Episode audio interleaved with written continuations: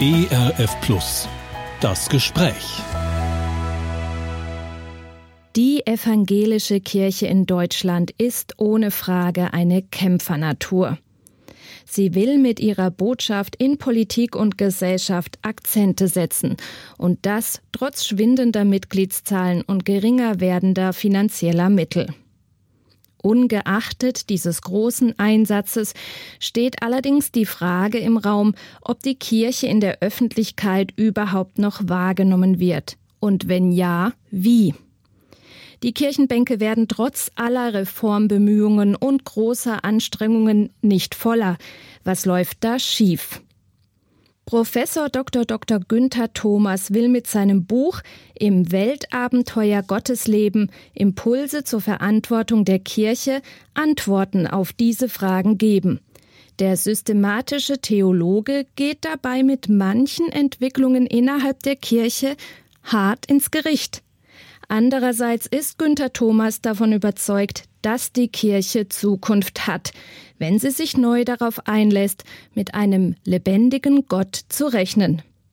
Mit ihm spreche ich heute und ich bin gespannt, was für Impulse Herr Thomas zum großen Thema Zukunft der Kirche weitergeben kann. Mein Name ist Hanna Wilhelm. Herzlich willkommen zu dieser Sendung. Und herzlich willkommen auch Ihnen, Professor Dr. Dr. Günther Thomas. Ja, Frau Wilhelm, ganz herzlichen Dank für die Einladung zu diesem Gespräch. Ich muss Sie ja gleich jetzt auffordern zu sagen, naja, also jetzt lassen Sie mal den Doktor und, die, und das alles weg. Wir sind ja alles sterbliche Menschen. Äh, der einzige Vorsprung, den ich habe, ist, dass mir die Gesellschaft, dass mir die Universität ein bisschen das Recht eingeräumt hat, über die eine oder andere Sache länger nachzudenken. Aber legen wir los. Ja, Sie haben gerade gesagt, ähm, Ihre Titel lassen es auch anklingen. Sie arbeiten an einer Universität als Professor. Sie sind systematischer Theologe. Ich bin jetzt mal ganz gemein und frage, welchen Beitrag leistet denn ein systematischer Theologe mit seiner Arbeit für den ganz normalen Christen, der nie Theologie studiert hat? Der Beitrag von einem systematischen Theologen ist für den äh, einfachen Christen, den Alltagschristen, wie ich ihn nenne, der ist ein bisschen vermittelt. Der ist vermittelt über die Ausbildung von Pfarrerinnen und Pfarrern, von Geistlichen und äh, natürlich über Lektüre vermittelt. Aber grundsätzlich ist der Adressat, der letzte Endkunde von Theologie natürlich der Christ, der oder die Christin, die versuchen zu verstehen, wie sie in unserer Gegenwart glauben können, wie sie in unserer Gegenwart Christ sein können, und zwar nachdenklich, reflektiert, aber auch selbstbewusst und mit Huspe und ähm, Freude und Entschiedenheit in unseren jeweiligen Umgebungen. Und das macht ja die systematische Theologie. Sie versucht, christlichen Glauben zu verstehen, zu formulieren, ähm, zu reformulieren, zum Verstehen in einer ganz neuen Umgebung. Und in der Umgebung, in der wir heute sind, war noch keine Kirche. Genau, Sie haben es gerade schon gesagt, Sie versuchen den Menschen oder den Christen, Christen und Christinnen zu helfen, darüber nachzudenken, wie unsere Stellung quasi in der Gesellschaft aussieht. Dazu schreiben Sie auch Bücher und eines Ihrer Bücher heißt Im Weltabenteuer Gottes Leben. Sie wollen mit diesem Buch theologisch provozieren. Das sagen Sie ganz bewusst so. Es geht Ihnen also nicht um einen Kuschelkurs.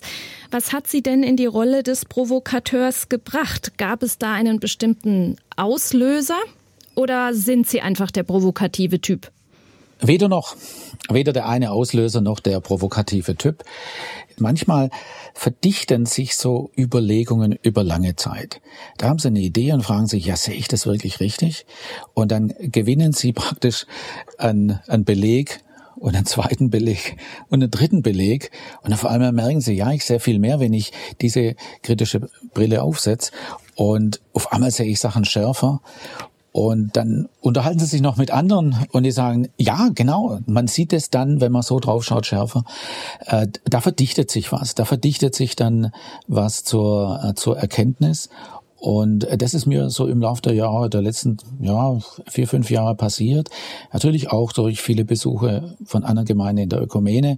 Aber ähm, Konferenzen, ähm, Arbeit in Gemeinden, also schon auch nicht nur in Bibliotheken und im Gespräch mit Kollegen, sondern auch das, was der Religionssoziologe das religiöse Feld nennt, also das ganz, das ganz praktische Christentum. Da ist mir das ähm, begegnet und da hat sich das verdichtet, was ich versucht habe in dem Weltabenteuerbuch so ein bisschen darzulegen. Das heißt, Sie haben bemerkt, da läuft irgendwas nicht so, wie es laufen sollte und haben daraufhin dann das Buch geschrieben. Ich möchte noch mal fragen, was ist denn, ohne jetzt, dass wir schon ins Detail einsteigen, aber was ist denn so provozierend an Ihren theologischen Aussagen? Was unterscheidet Ihr Buch jetzt vielleicht von einem anderen Buch, das zur momentanen Situation der Kirche in einer säkularen Gesellschaft geschrieben worden ist? Ich möchte natürlich nicht als äh, der Nörgler vom Dienst da ähm, erscheinen. Deshalb ist mir auch ganz am Anfang von unserem Gespräch wichtig zu sagen, es wird in unglaublich vielen Gemeinden sehr, sehr gute Arbeit geleistet, in Initiativen, ähm, zum Teil auch in Kirchenleitungen. Aber wie gesagt, es gibt trotzdem einen Gesamteindruck. Und der besteht eigentlich aus Folgendem. Wir haben natürlich Finanzprobleme. Äh, völlig klar, äh, mit abnehmender Kirchenmitgliedschaft gibt es Finanzprobleme. Wir haben natürlich Strukturprobleme, wie viele Vereine, wie kommen Menschen in die Verbindlichkeit rein? Wie können wir was gestalten, wenn die Finanzen abnehmen? Wir haben Managementprobleme. Ja, selbstverständlich. Wir haben einen kulturellen Gegenwind. Es gab noch nie so erfolgreiche Medienprodukte. Äh, also unsere Umwelt war noch nie äh, so mit Geschichten gesättigt und so weiter. Also wir haben in der Tat diese Probleme und die, die führen ja, die führen durch eine Gelenkstelle dazu, dass wir in einer, ja, ich sag's, so eine Art Relevanzinflation. Also wir fühlen uns für alles zuständig und sind zugleich erschöpft. Relevanzinflation plus Erschöpfungsdepression. Und das zeichnet die, die Kirchen im Moment aus. Und meine These ist ganz simpel, dass zwei Sachen aus dem Blick verloren wurden. Also das eine ist, wessen Unternehmen ist es eigentlich? An welchem Unternehmen arbeiten wir? Und da, da ist meine These, wir sind in einem großen Drama Gottes drin. Wir sind in der Geschichte, Story und History zugleich, also beide Dimensionen von Geschichte. Von Gott, von einem lebendigen Gott. Das ist eine und das andere, dass ich versuche klarzumachen, wir können nicht hergehen und so tun, als würden wir praktisch mit Glaube, Liebe und mit Hoffnung mit unterschiedlichen Unternehmen an die Börse gehen oder das würden durch ganz unterschiedliche Institutionen in, ähm, sozusagen bewirtschaftet. Um es mal ein bisschen provozierend zu sagen, ja. Also wir, wir müssen die Einheit von Glaube, Liebe, Hoffnung wieder entdecken und die Lebendigkeit Gottes. Das sind sozusagen die, diese beiden, äh, diese beiden Richtungen, die, die mir ganz wichtig sind und die natürlich in, zusammenhängen, klar. Mhm. Sie haben es gerade schon ein bisschen angesprochen, dieser Vergleich mit der Wirtschaftswelt, mit der Managementwelt. Ich möchte da nochmal drauf eingehen. Sie benutzen nämlich beispielsweise auch ein Bild aus der Wirtschaft, um eben zu zeigen, wo ein Problem der Kirche liegt. Ich lese mal ein Zitat aus Ihrem Buch in Ausschnitten vor. Die Kirche wirkt oftmals wie eine Firma, die angesichts von Absatzproblemen und Problemen der Kundenbindung eben Bilanzprobleme hat. Als Reaktion darauf reagiert sie mit Optimierung, Neustrukturierung und mit einer Erhöhung des Werbeetats. Wenn die entscheidende Frage nach dem Produkt aufkommt, dann ist vor der eigenen Antwort die Frage zu hören, wie können wir uns der Konkurrenz anpassen? Diese Herangehensweise ist falsch oder zumindest grob unzureichend. Sie ist letztlich verantwortungslos. Zitat Ende. Ich möchte jetzt mal fragen, wo macht sich dieses Managementproblem, wie Sie es nennen, denn im, im Alltag bei einer Gemeinderatssitzung oder bei einem Treffen von synodalen Leitern bemerkbar? Naja, also in dem Moment, wo wir aus dem Blick verlieren, dass wir in einem großen Drama Gottes sind und in dem Moment, wo es in den Hintergrund rückt, dass es relativ verwegen ist und irgendwo auch unmöglich ist, wirklich von Gott zu reden, wenn all das in den Hintergrund rückt, dann sagen wir, Gott hat keine anderen Hände als unsere Hände. Dann verwandeln wir praktisch christlichen Glauben in Moral. Und dann ist der nächste Schritt, ja, wir vertreten dasselbe. Also ähm, die Bündnissuche, dass wir immer sagen, ja, die Kirche muss Bündnispartner finden. Oder erstmal suchen, die zeigt eigentlich, dass wir was tun, was viele anderen auch tun.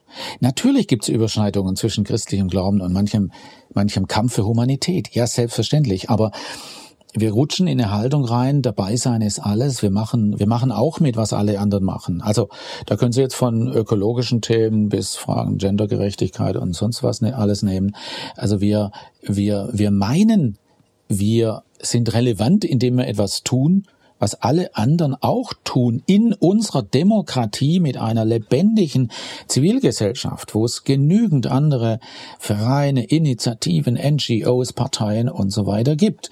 Da ist meine Frage, was ist unser Beitrag zu den jeweiligen Themen oder überhaupt zur Gestaltung eines Lebens?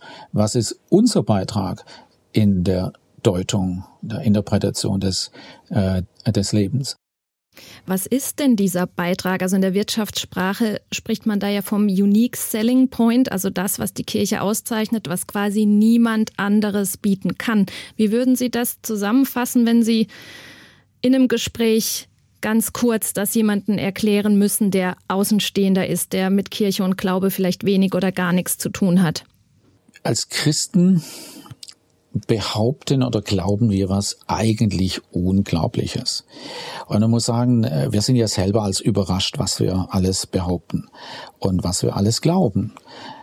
Man nennt sowas in der ganz hausbackenen Sprache der unserer Väter und Mütter im Glauben nennt man das Verheißung, ja. Also wir, wir stehen da und sagen, diese Geschichte ist, ist irgendwie in Gottes Geschichte. Wir stehen da und sagen, so verfehlt ein Leben sein kann, so tragisch es auf den ersten Blick endet, Gott wird sich diesem Leben nochmal zuwenden. Wir stehen da und sagen, dass wir darauf hoffen, auf eine Erlösung vom Bösen und so weiter. Das sind ja, das sind Sachen, die dann unmittelbar natürlich eingreifen oder nochmal einen ganz neuen Deutungsrahmen bieten für die Fragen, die uns sowieso tagtäglich beschäftigen. Wenn Menschen fragen, ja, gibt es einen Rahmen? Gibt es überhaupt Gerechtigkeit? Bei der Frage, gibt es Gerechtigkeit in diesem Leben, sind wir mittendrin in Fragen nach der Gegenwart Gottes, nach der Gegenwart der Gerechtigkeit Gottes, nach einer Zukunftshoffnung, sind wir mittendrin, natürlich auch in einem Protest dass wir als Christen sagen, wir erfahren und beobachten und erleben viel zu wenig Gerechtigkeit Gottes. Und da kommen wir jetzt natürlich auf einen Punkt, der ähm, an dem doch einiges auch angeregt wurde bisher im Gespräch mit anderen. Wagen wir eigentlich noch zu klagen?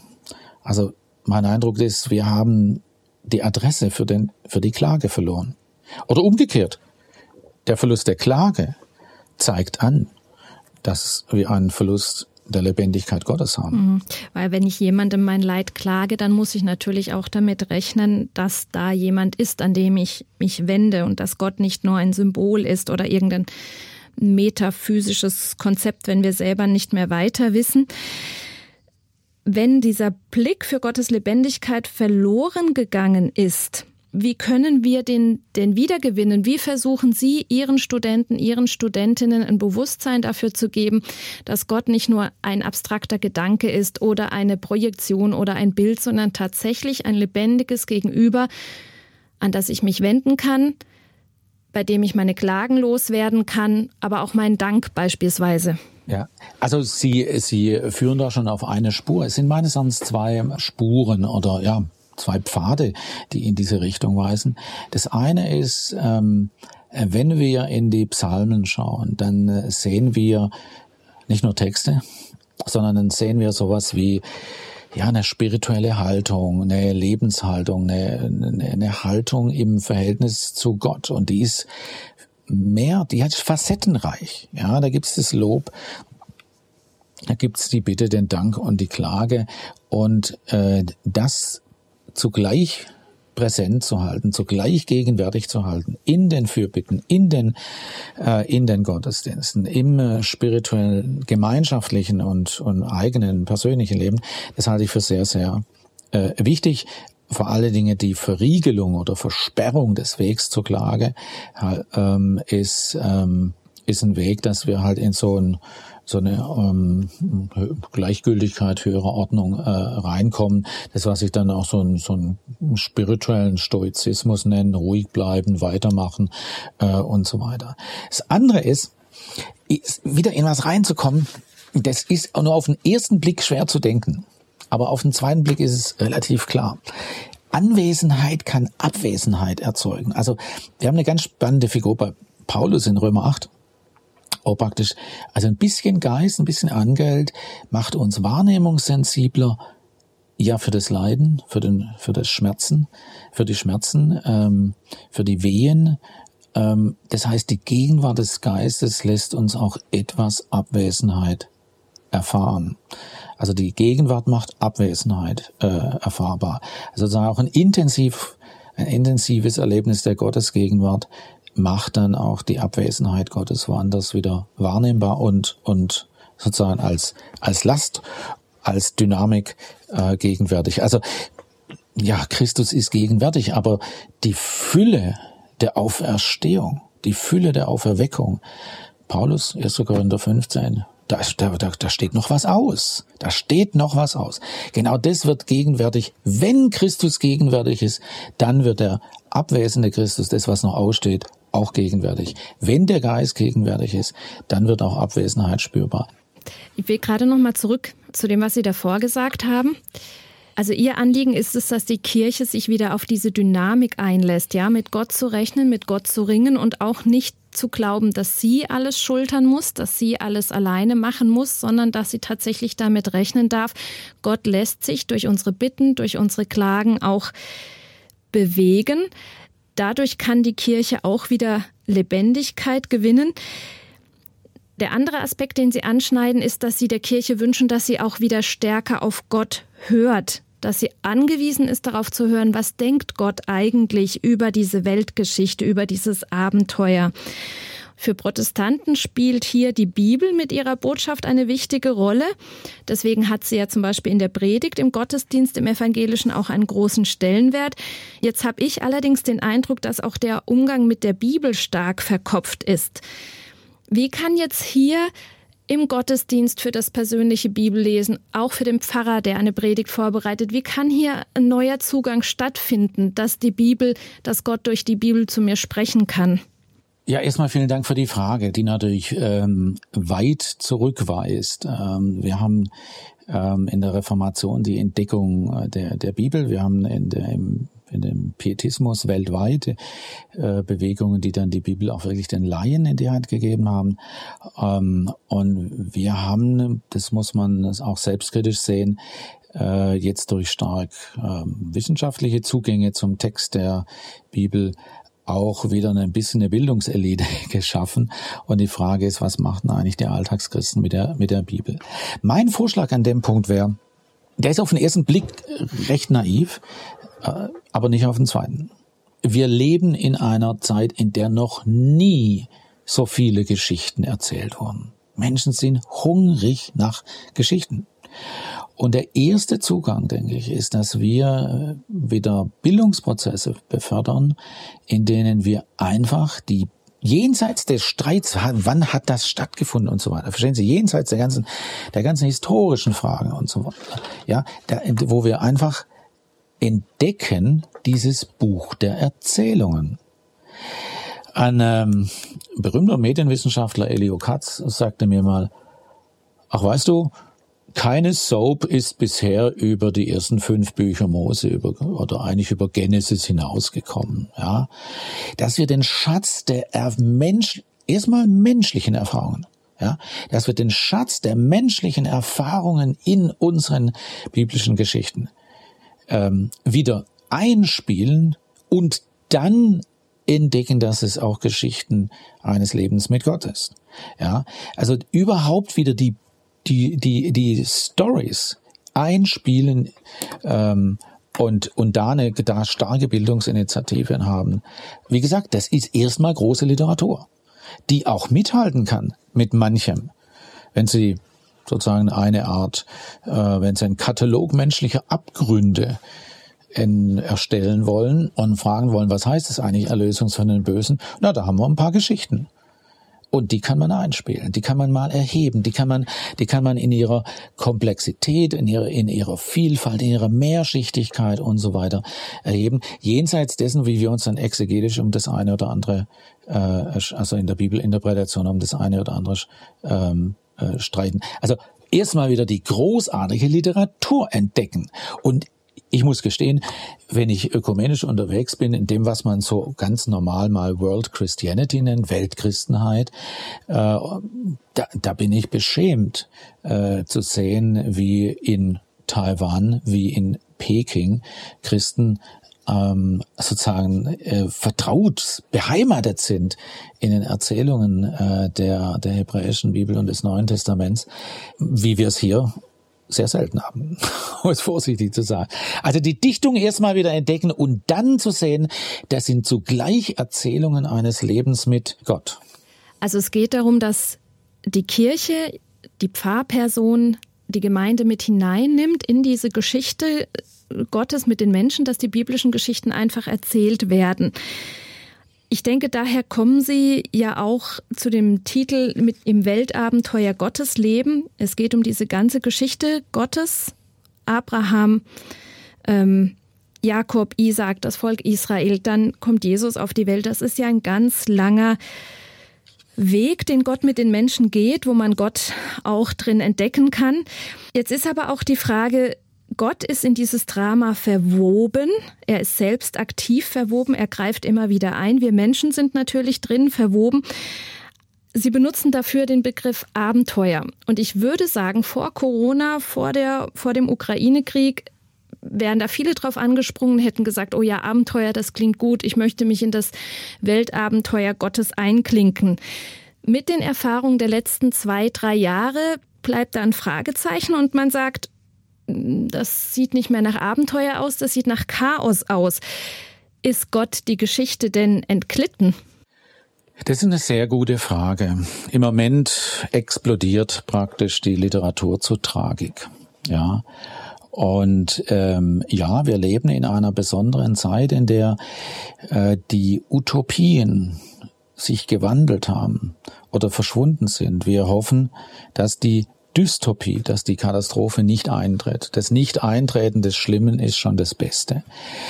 Äh, da, da, da erleben wir einen Zeitenbruch. Ja, wir haben erlebt, Natur ist nicht nur gut und jetzt ähm, erleben wir, dass wir in der Tat noch vom Bösen erlöst werden müssen. In was, wobei ich jetzt nicht einfach sage, Putin ist böse, da ist böse, das ist natürlich ähm, ähm, eine, eine Abkürzung. Aber wir erleben ein Ausmaß von nicht einzufangender Gewalt, ähm, die uns schockiert.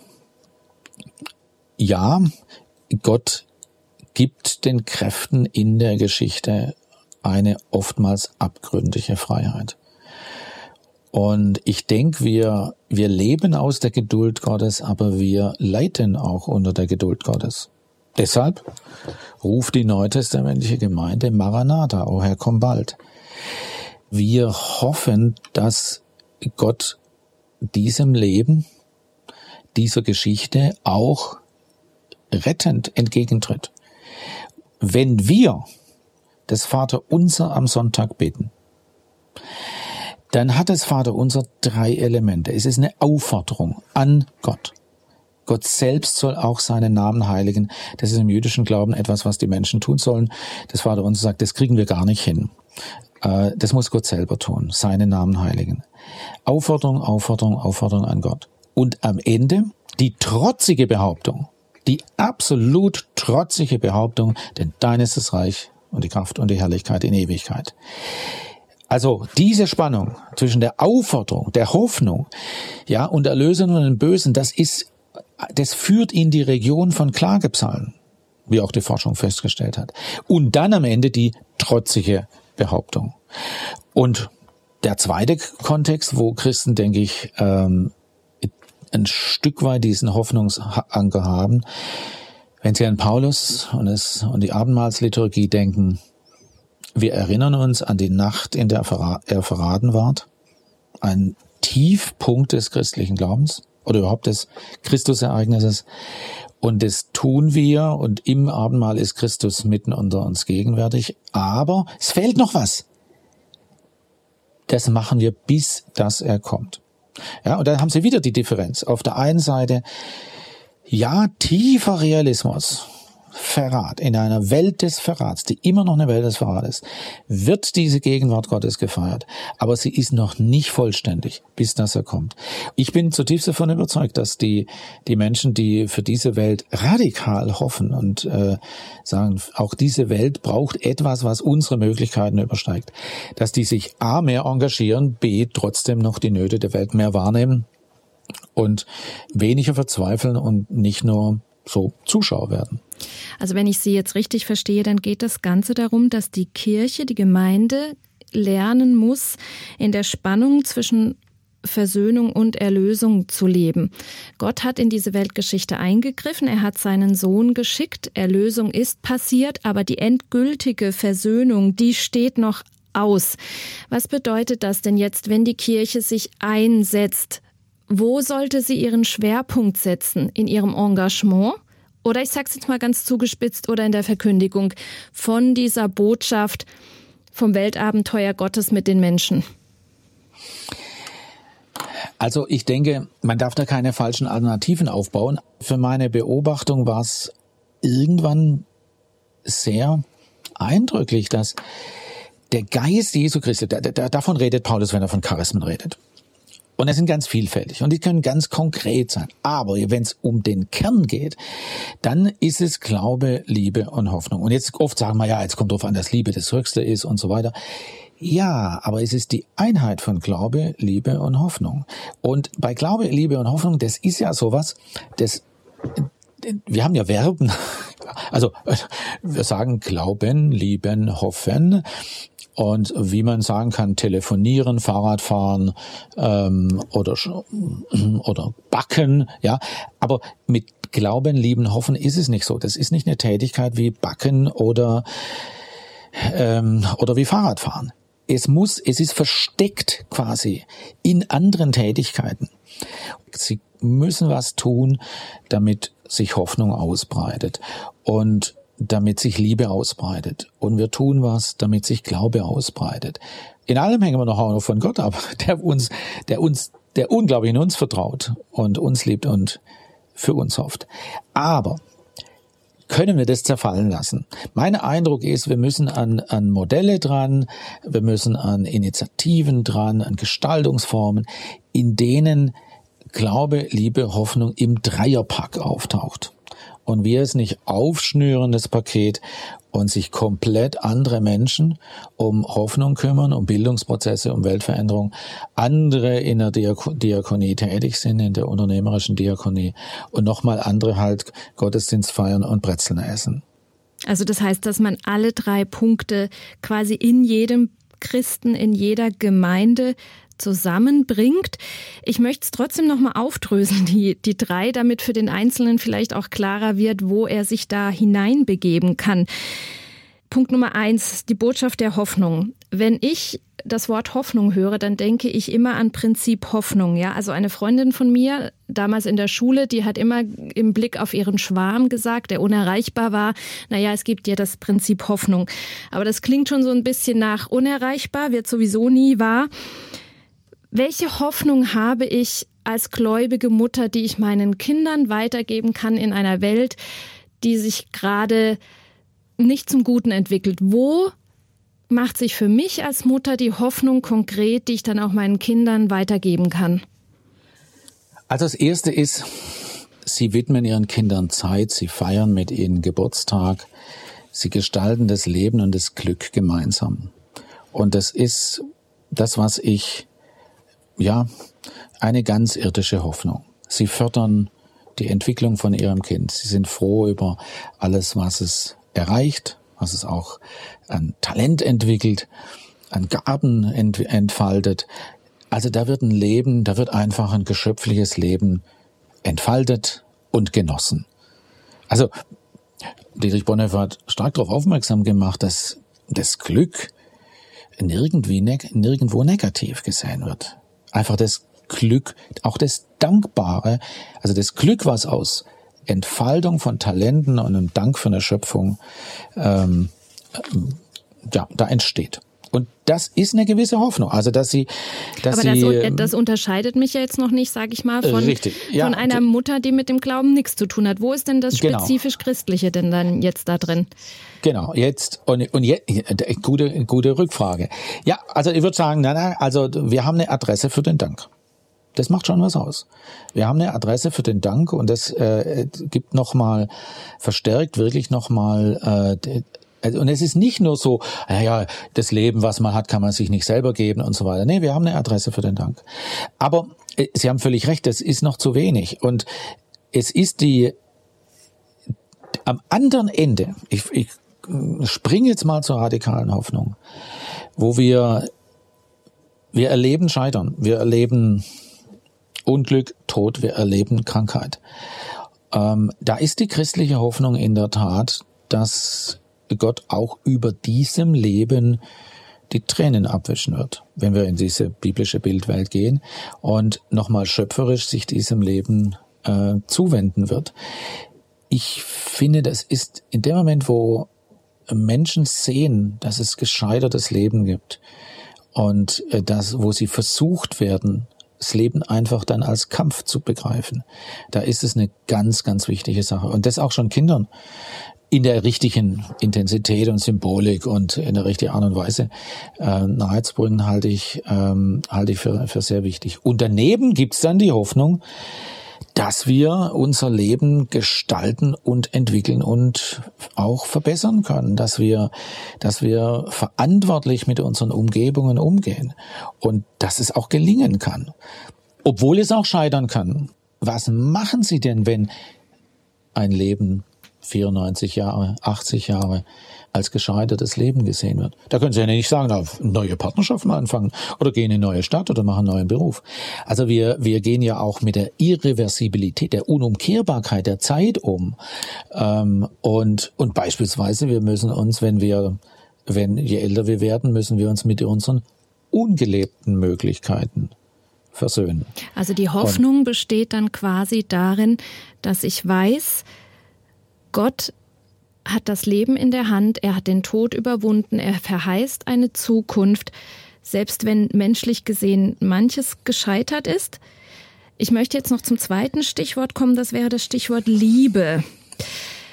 Ähm, das wird ja in Kirchen oft gepredigt, ja. Also wir müssen einander lieben. Ähm, wenn ich es böse sage, wir, wir sollen alle nett zueinander sein. Aber jetzt mal runtergebrochen auf die Situation von einem 40-jährigen Büroangestellten oder einem Handwerker, der ist Familienvater, der ist Christ, der will Liebe leben, ohne dass das aber eine Überforderung wird auf seiner riesen To-Do-Liste, die er sowieso schon hat. Wie kann dieser Mann, wenn wir uns den mal ganz konkret vorstellen, wie kann der die Liebe Gottes leben in dieser Welt? Ich nehme jetzt mal den Handwerker.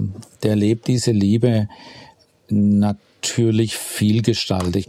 Dieser Handwerker trägt zu einem guten Leben bei. Ja, dass Heizungen funktionieren, dass Dachstühle nicht zusammenbrechen, dass ein Apotheker wirklich Medikamente verkauft und da hat und nicht korrupt ist und so weiter. Das trägt alles zu dem bei Suche der Stadtbestes, zum wirklich guten Leben. Und da haben Christen immer dazu beigetragen. In den verschiedensten politischen Formaten. Also die, und das müssen wir wieder, wir müssen diese Menschen, die diese Welt helfen, bauen, zu bauen und in Bewegung zu halten und am ähm, Funktionieren halten, die müssen wir wieder auch sehen und würdigen und sagen, was ihr macht, ist wichtig und gut. Das ist Protestantismus. Im normalen Beruf ereignet sich die Berufung. Es gibt nicht Superheilige. Und da müssen wir heute klar sagen, wir sind in der großen Versuchung, dass wir die moralisch Superheiligen haben, die, die praktisch gar nicht mehr mit den Gummistiefeln durch die durch die Morastlandschaften des Alltags äh, gehen müssen, wo ja immer die Frage ist, ich bin von Idioten umzingelt und wer ist es heute? Ja, das ist ja für viele Leute eine Realität. Und dann ist die Liebe, ja, dass dieser Handwerker auch punktuell, punktuell in der Tat Unübliches tut. Dass er jemand einstellt und riskiert, riskiert, dass dieser Mensch eine neue, ein Stück weit einen Neuanfang haben kann, aber er nicht ganz sicher ist, ob das klappt. Dass er sozusagen Humanität, Humanität riskiert. Und dann gibt's die Grenzlage von, von verlustbereiter Liebe, dass man sich engagiert und gar nicht weiß, ob was rauskommt. Also wo man auch keine, wo man sagt, also wenn es eine Wette wäre, dann wäre es eine hochriskante, das zu tun. Und also ich versuche, ich versuche ein, ein bisschen den Leuten entgegenzukommen, wo man sagen kann, ja Moment, die können doch jetzt nicht 24 Stunden lieben. Der Handwerker muss, weil er Verantwortung trägt für 12 oder 20 oder 40 Angestellte, muss er irgendwann, ja, er kann ein, zweimal sagen, naja, dann zahlt er halt die Rechnung nicht oder nur die Hälfte. Aber irgendwann muss er hergehen und sagen, tut mir leid, es kommt eine erste Mahnung, zweite Mahnung, und dann müssen wir in die Inkasso gehen. Das muss er irgendwann tun, weil er Verantwortung hat, Gestaltungs- und Fürsorgeverantwortung gegenüber seinen Angestellten, die auch ihr Leben leben müssen. Und ähm, also das war früher die sogenannte Zwei-Reiche-Lehre, da kann man sich lang drüber unterhalten. Aber das unser Problem ist im Moment, dass wir die Liebe so, so idealisieren oder hochstilisieren vielleicht dass auch die Leute, weit. die dieses Leben irgendwie fair, flott in Gang halten, die diese Welt bauen. Ich habe versucht, einen Begriff zu finden, habe dann unterschieden zwischen Weltenbauern, Weltenreparierern und Weltenrettern. Die Weltreparierer, natürlich, das sind die ganzen Sozialberufe, die Psychologen, die Psychotherapeuten, die Sozialarbeiter, die wir auch alle brauchen. Aber wir brauchen auch ein paar noch. Und das ist gut protestantisch die einfach diese Welt gestalten und täglich am Laufen halten. Und wenn wir als Protestanten die, ja, wenn, wenn, wenn wir aus dem Blick verlieren, die Steuerfachfrau auf dem Amt, wenn wir aus dem Blick verlieren, den Automechaniker, der auch seinen Job macht. Wenn wir die als Protestanten aus dem Blick verlieren und sagen, na, das ist nicht wichtig. Das Reich Gottes, das ist Liebe. Aber was die machen, ist was ganz anderes. Wenn wir das sagen, dann sind wir A, auf dem Weg zum Katholizismus, äh, wo es eben den, den auch moralisch reinen zweiten Stand gibt und äh, dann, äh, dann sind wir äh, wirklich auf einem Weg, wo wir nicht mehr sehen, wie die, wo wir die Alltagschristen nicht mehr würdigen können. Ja, ich möchte jetzt noch auf das letzte Stichwort zurückkommen. Das ist der Glaube, dass wir den Glauben kommunizieren. Und Glaube heißt für Sie auch mit der Fürsorge eines Gottes rechnen, den wir mit Vater ansprechen dürfen. Wenn ich jetzt an Konfirmandenunterricht denke und da sitzen Jugendliche, die haben von ihrem Elternhaus vielleicht kaum noch was mitgekriegt von Gott, von seiner Geschichte. Wie kann ein Pfarrer, wie schafft er es in diesen Jugendlichen, diesen Glauben zu wecken, dass sie wissen, da ist ein Gott, mit dem darf ich rechnen, den kann ich ansprechen, der kümmert sich um mich. Jetzt könnte ich natürlich einfach sagen, das übersteigt jetzt meine Kom Kompetenz. Das will, aber ich will mich da nicht so vom Acker machen und da ausbüchsen. Äh, ja, also ich denke, die, die, die Frage von ähm, äh, spiritueller Praxis, also dass der Konfirmandenunterricht, ähm, also dieses, äh, dass er klar macht, wir glauben Unglaubliches und selbst, selbst der Pfarrer ist nicht einfach die Insel des Gewissheit, der Gewissheit. Das halte ich für ganz wichtig, dass, dass Menschen in eine Solidarität des Glaubens und des Zweifelns reingenommen werden. Das kann man in verschiedenen Formen tun. Das kann man durch Gebete, durch Lieder, durch Spiele, ähm, das kann man durch wirklich verschiedene Sachen tun. Aber und natürlich Routinen. Ja, also wir haben jahrzehntelang gedacht, Rituale, das ist irgendwie was ganz Komisches. Ähm, aber wir haben ja, ich nehme jetzt mal Ihre Frage ein bisschen, ich drehe sie mal ein bisschen äh, um. Wir haben das Problem, quasi eine Selbstverständlichkeit des Glaubens zu schaffen in einer Welt, in der auch alles ganz anders sein könnte und der Glaube nicht mehr selbstverständlich ist. Also wir müssen unter Bedingungen, in der es keine wirklichen Traditionen gibt, sowas wie Traditionen aufbauen, ins Christsein als Lebensform. Und also dieses Moment Christsein als Lebensform halte ich für äh, sehr zukunftsträchtig, da muss man entlang denken. Wir hätten während Corona beispielsweise unbedingt mehr Literatur oder, oder kleines, kleines Handbuch oder äh, irgendwas für Hausfrömmigkeit haben sollen, dass wir einfach unsere, ja, unsere Fragen, Bedürfnisse aussprechen können mit geliehenen Worten. Ja. Und da denke ich auch ist die, die vorsichtig mit geliehenen Worten umgehen und Menschen anleiten, äh, Worte und Geschichten praktisch zu leihen, um sich dann da drin zu finden. Da kann man auch pädagogisch einiges machen. Also es geht quasi darum, in die Jugendlichen in diesen, diesen Raum hineinzuführen, wo sie erleben können, mit allen Zweifeln noch, mit allen Ungewissheiten, vielleicht auch nur mal so ein erstes so tun, als ob, dass Gott da ist und erlebbar ist und auch was mit ihrem Leben zu tun hat. Ich möchte zum Schluss jetzt noch einmal ganz persönlich fragen, so als, als Abbinder. Was hat die Beschäftigung mit dem Thema Ihres Buches mit Ihnen selbst gemacht? Gibt es so einen Punkt, wo Sie für sich ganz konkret gesagt haben, das möchte ich im Alltag umsetzen, da möchte ich zukünftig anders leben, anders kommunizieren, anders glauben, hoffen oder lieben? Also jetzt verschaffe ich mir erstmal Zeit, indem ich sage, das ist eine gute Frage. also für mich hat es nochmal, das ist im Buch auch noch nicht ganz so stark drin, erst weiter hinten. Ähm, also dass wir, äh, das ist ein Theologenproblem natürlich, ähm, äh, dass wir wirklich äh, die Alltäglichkeit von vielen Menschen sehen und, und spirituell geistlich würdigen und, ähm, und, und aufnehmen. Das ist mir zunehmend, zunehmend äh, deutlicher geworden.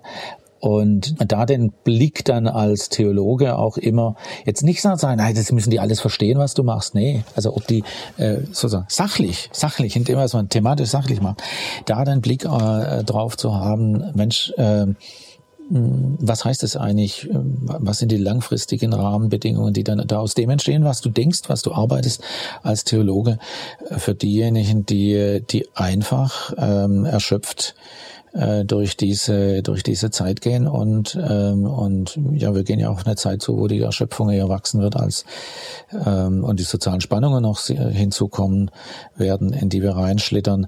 Äh, und das das zu sehen und zu sagen wir wir machen uns als Christen als Theologen allzumal da nicht innerlich vom Acker, dass wir sagen, na, das betrifft unser, ähm, unser Denken und Arbeiten äh, gar nicht. Das war für mich ein, ähm, ein, ein Lernprozess, etwas, wo ich den Eindruck habe, ach, das heißt, da hast du so davor noch nicht so gründlich ähm, äh, drauf geschaut. Also dass quasi auch rückwärts wieder was vom Laienchristentum, ich sag's jetzt mal beim Profi-Christen angekommen ist. Ja, Herr Professor Dr. Dr. Günther Thomas, Sie waren heute zu Gast in meiner Sendung. Es ging um Ihr Buch Im Weltabenteuer Gottesleben, Impulse zur Verantwortung der Kirche. Ich bedanke mich ganz herzlich für dieses Gespräch und ich wünsche Ihnen im guten Sinne weiterhin ein gutes theologisches Provozieren und Ermutigen, aber eben auch so, dass es beim Alltagschristen ankommt. Vielen Dank, dass Sie sich die Zeit für dieses Gespräch genommen haben. Ja, vielen Dank, Frau Wilhelm. Äh, nochmals Dank für die Einladung, Dank, danke für das angenehme Gespräch. Ich fühlte mich auch in Ihren Fragen verstanden. Dank auch an die Zuhörerinnen und Zuhörer, die, die die Geduld aufgebracht haben, bis zum Ende zuzuhören und diesen Dank dann auch annehmen zu können. Ja, ähm, ich wünsche ähm, allen, die zugehört haben, die irgendwie dabei waren, ähm, alles Gute und Gottes Segen.